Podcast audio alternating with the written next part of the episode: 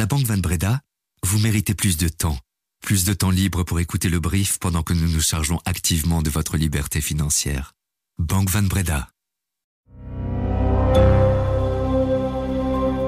Bonjour, nous sommes le lundi 26 février et voici notre regard sur l'actualité, l'essentiel pour celles et ceux qui ont l'esprit d'entreprendre. Le brief de l'écho. Charlotte de Montpellier, bonjour. Bonjour. Vous êtes senior économiste de la banque ING en Belgique. Merci d'être mon invité ce matin dans le brief. Nous reviendrons ensemble sur les deux ans de guerre en Ukraine qui ont été commémorés un peu partout en Europe ce week-end. Nous verrons aussi comment l'Europe se réarme. On va parler d'immobilier aussi avec le PEB qui devient de plus en plus un argument de vente, beaucoup plus que de location d'ailleurs. Et puis on parlera de financement des PME qui ont de plus en plus de mal à obtenir des crédits, à moins finalement que ce ne soit qu'une impression. Je suis Laurent Fabry, Charlotte de Montpellier est mon invité. Bienvenue dans le brief.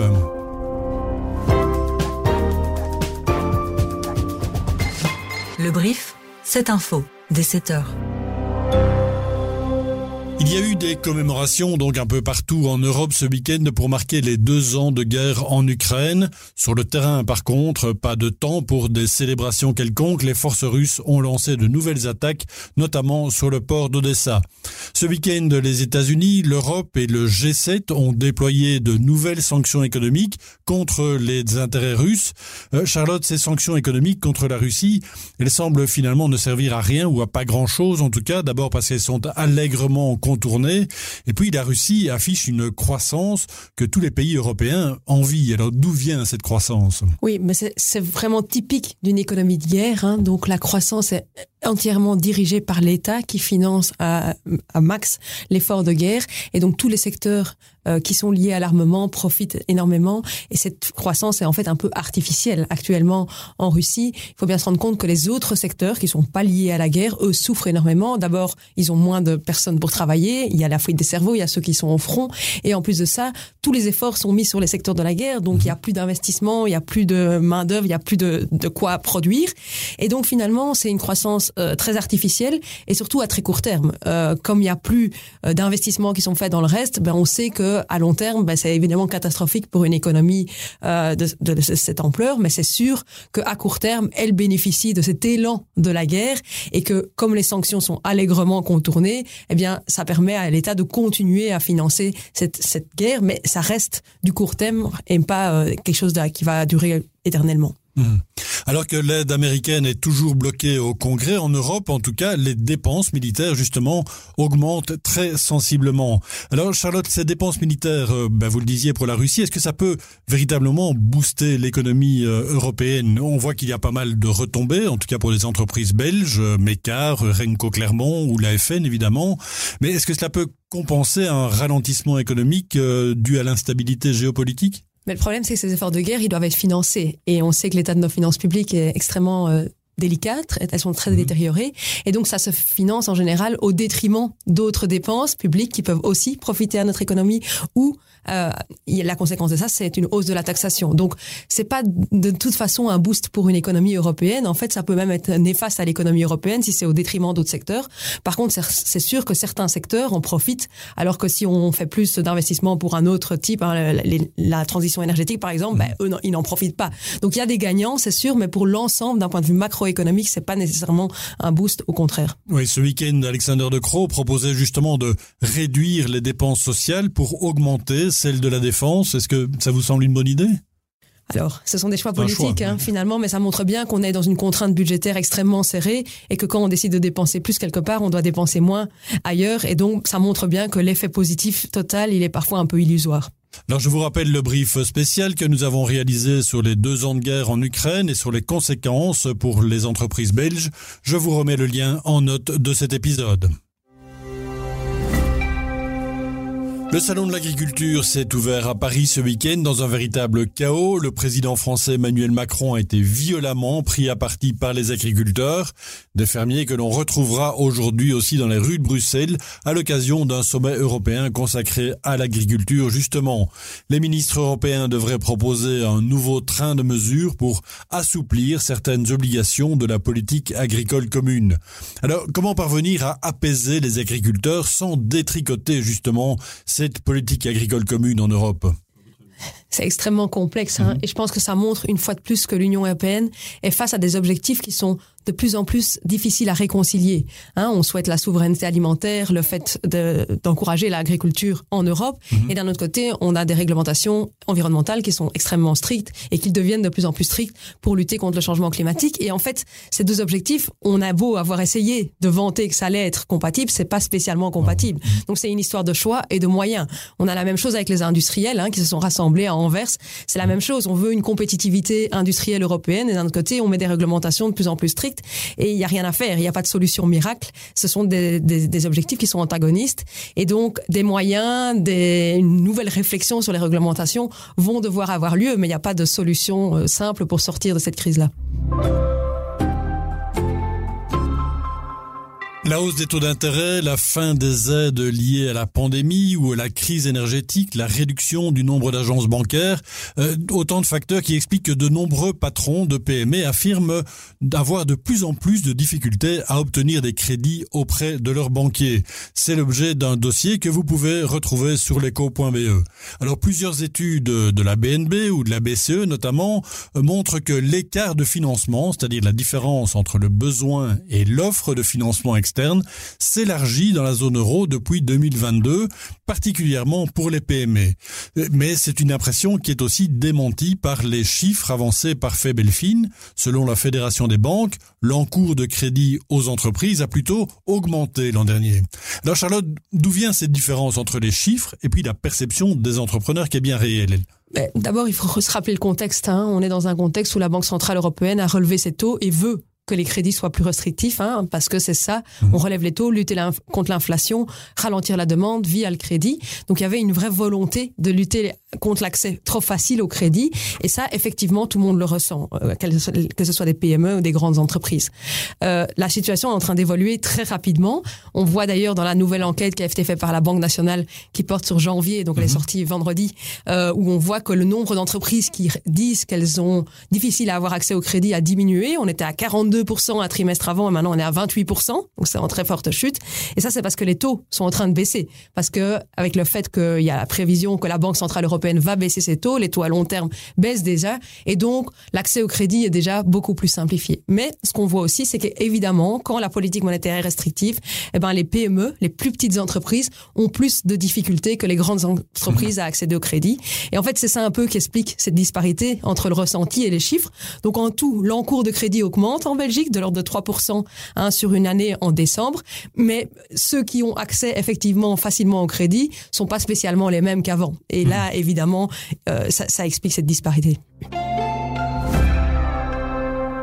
L'écho publiait ce week-end de son traditionnel guide IMO, un numéro spécial qui se prolonge toute cette semaine sur nos plateformes en ligne, avec entre autres un outil interactif pour déterminer les communes qui affichent le meilleur rendement locatif compte tenu du prix d'achat moyen. Charlotte, on l'a vu il y a quelques jours, euh, le nombre de transactions a tendance à diminuer ces derniers mois, mais les prix ne baissent pas pour autant malgré les taux d'intérêt plus élevés.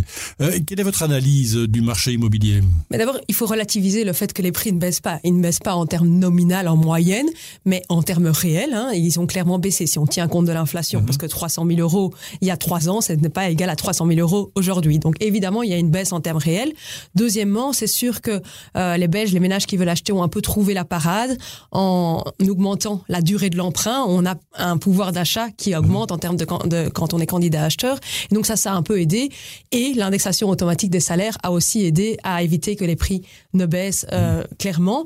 Et bon, ce sont des prix moyens. En fait, quand on regarde le détail, notamment par rapport aux performances énergétiques, on voit que les mauvais PEB voient leur prix diminuer, mmh. tandis que les bons PEB voient leur prix augmenter. Les nouvelles constructions, 5% de croissance en un an. Les maisons existantes, en fait, c'est 0%. Donc, il faut un peu relativiser, mais en effet, on a une vraie résistance de notre marché immobilier à ce stade.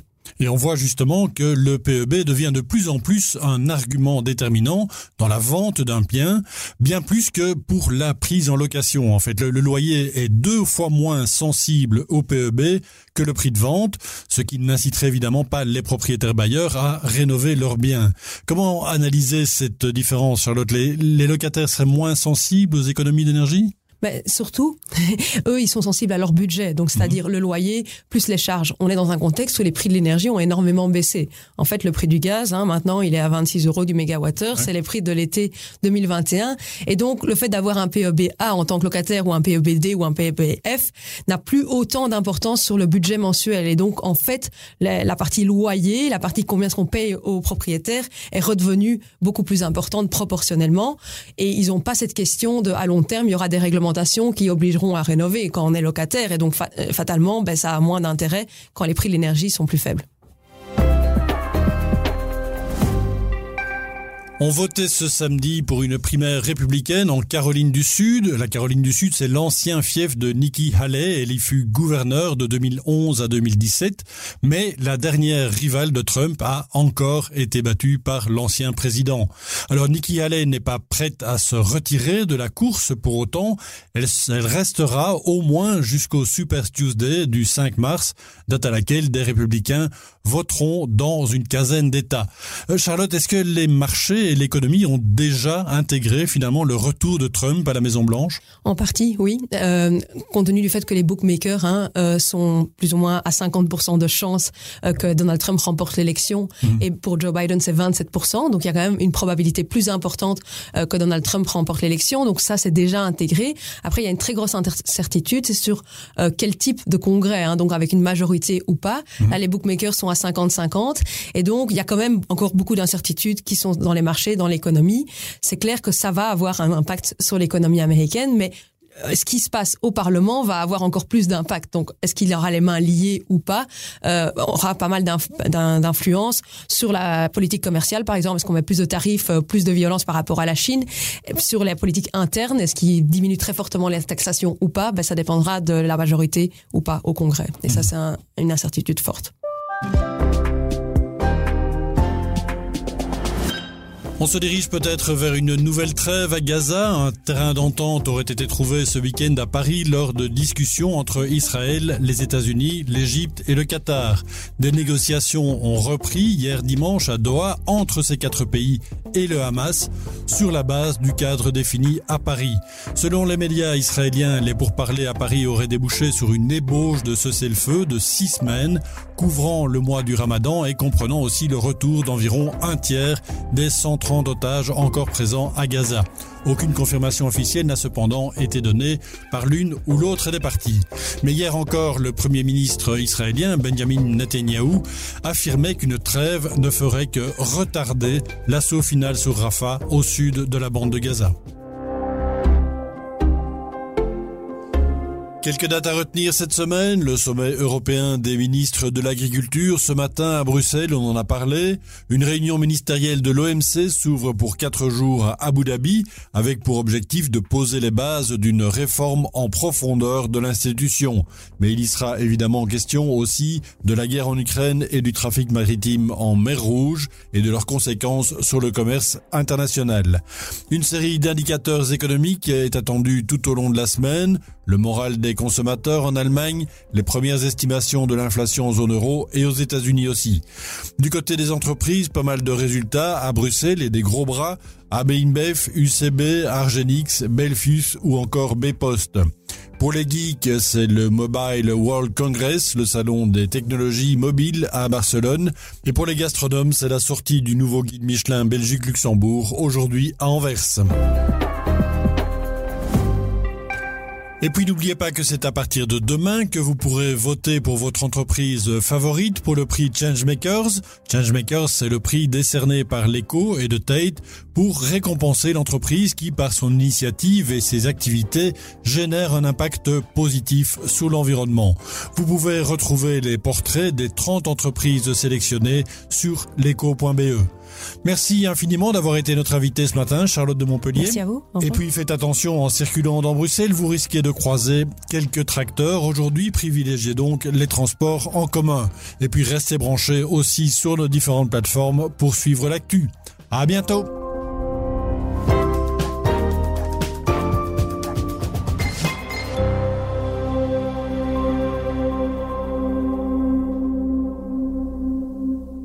Vous méritez plus de passion. Vous méritez plus d'anticipation. Vous méritez plus d'anticipation de la part de votre partenaire patrimonial pour que vous puissiez toujours rester serein, même quand la bourse s'enflamme. Vous méritez également plus de Banque Van Breda pour votre vie professionnelle et privée. Banque Van Breda, réservée aux entrepreneurs et aux professions libérales.